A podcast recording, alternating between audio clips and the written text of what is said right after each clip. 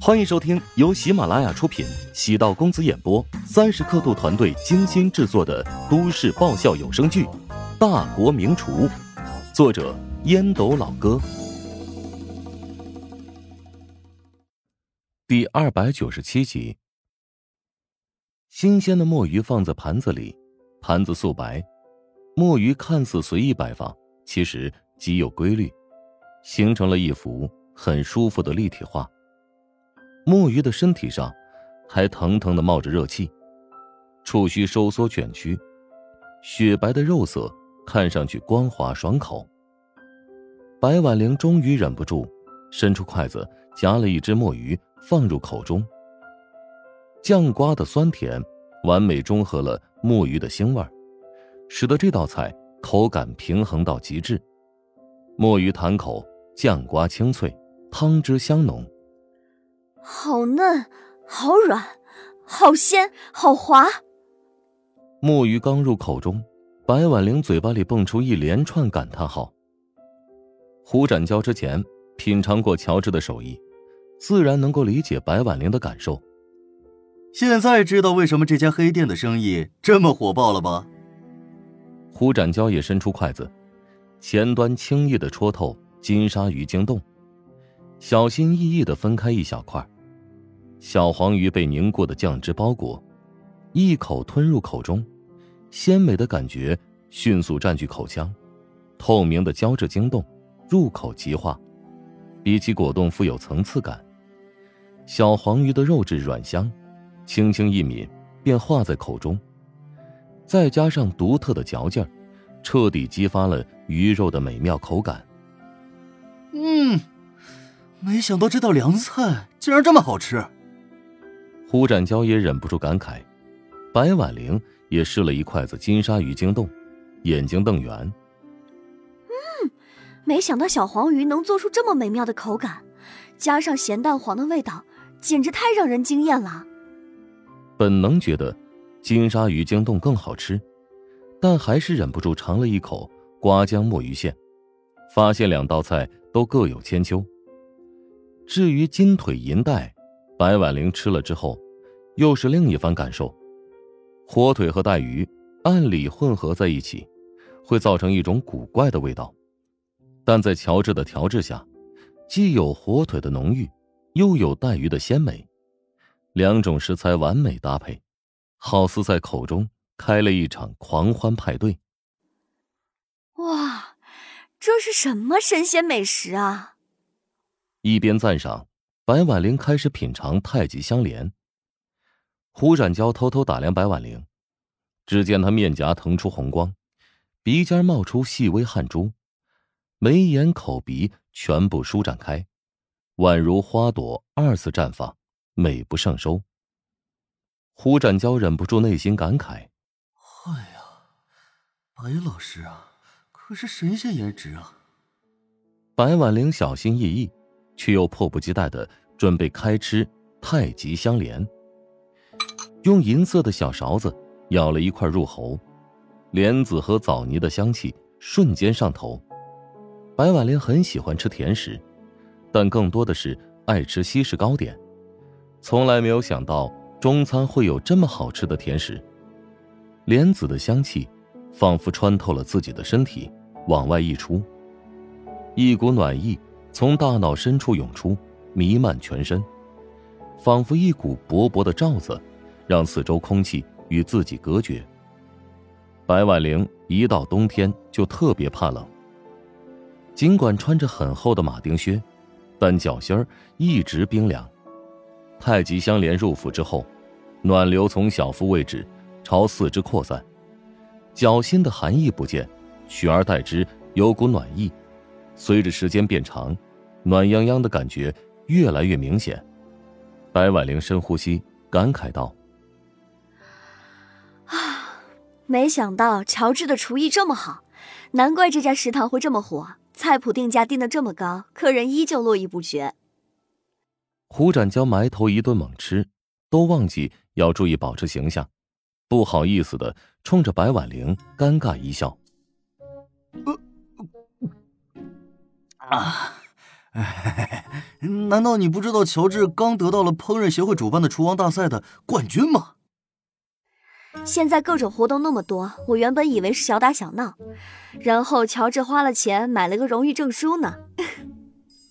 如果被乔治知道你是这么看待厨王大赛，恐怕会后悔请咱们吃这顿饭了。白婉玲俏皮的将手指放在嘴边，轻轻的嘘了一声：“嘘，你可别说啊，不然我恨你一辈子。”胡展娇见白老师露出少女的一面。心脏一阵猛跳，恨一辈子，何尝不是一种幸福？胡展娇和白婉玲边吃边聊，不知不觉四道菜都已经见底。白婉玲发现肚子撑得厉害，但偏偏还是想继续吃，这便是极品美味的诱惑力。以前很不理解那些吃货，为何挖空心思，绞尽脑汁。专门搜罗各种美食去处。现在白婉玲总算明白，美食的确拥有可怕的魔力。以后白婉玲肯定会经常来这里用餐。乔治让我们吃完之后等他片刻，今天轮到他掌勺了，所以一直得忙到停止营业。胡展娇发现他俩吃饭的速度实在是太快了，以至于现在有些尴尬。服务员似乎计算好时间。走到他们的桌子旁边，轻声道：“二位既然已经用完晚餐，不如移步到二楼的办公室吧。”白婉玲和胡展娇朝二楼走去。白婉玲故意转身朝自己所坐的位置望了一眼，却见服务员眨眼间将桌子收拾好，并安排了新的客人。难怪食堂的位置并不多了，但是单桌产出惊人。首先，每道菜的价格。远比市场价要高，因此拥有足够的利润。其次，菜品的味道让人念念不忘，具备快速传播的条件。最后，现场用餐的速度很快，每道菜都能诱人食欲。食客在吃饭的时候不由自主的会加快速度。比起其他餐饮竞争对手，一张餐桌一个中午就能够接待三到五组客人。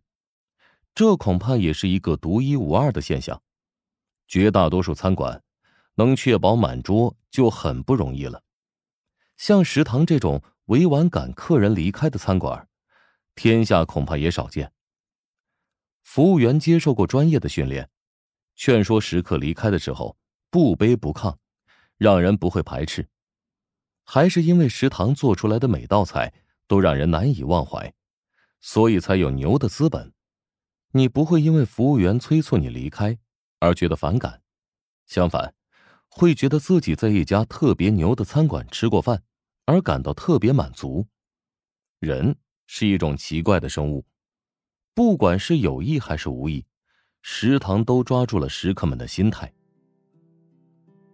白婉玲还发现，食堂不仅有高端客户，还有一批忠实的大学生客户，消费体验感。以一百分计算，至少可以打到九十五分。白婉玲终于知道，乔治为何有信心在大学城开分店了。他凭借出色的食物、出众的营销模式、出彩的创意，绝对能缔造第二个奇迹。白婉玲突然觉得自己挺可笑的，职业病犯了，这才会下意识从专业角度分析食堂的潜能。乔治忙完一切。穿着厨师服走入办公室，白色的厨师帽，裁剪得体的厨师服，整个人看上去很挺拔精神。乔治冲着胡展娇笑着埋怨：“哎，怎么没给白老师泡杯茶呀？”泡茶的工序太繁琐，我又学不会，不想学。这等精细活啊，还是得你来。乔治笑了笑，准备开始泡茶。白婉玲的父亲是一个酷爱茶道之人，因此他耳濡目染之下，对茶艺有所研究。乔治看似动作很快，但每个动作都很到位，而且流程准确。白婉玲品了一口茶，好奇道：“明前龙井。”乔治笑着看了一眼胡展娇，再冲着白婉玲竖起大拇指：“哟，白老师，你的舌头可真厉害！”胡展娇明白乔治的意思，暗示自己想要追上白老师，还得加强对茶艺的研究和了解，心中暗道：“哼，嘚瑟个什么劲儿啊？不就是泡茶吗？”白婉玲自嘲：“我也就认识大部分茶叶的口感，厉害根本谈不上。”乔治又给白婉玲续了浅浅一杯。白老师，今天呢，请你过来，你应该知道我们的想法。白婉玲做了个打住的手势。实话实说，来这里之前，我打算劝你们放弃，但现在我觉得必须帮你们办好这件事。怎么说呢？你用几道美味佳肴征服了我的胃。没那么夸张吧？白婉玲挥了挥手，异常严肃。我虽然不是什么美食家，但对吃的东西向来很挑剔。你做的那几道菜无可挑剔。尤其是太极相连那道菜，我特别喜欢。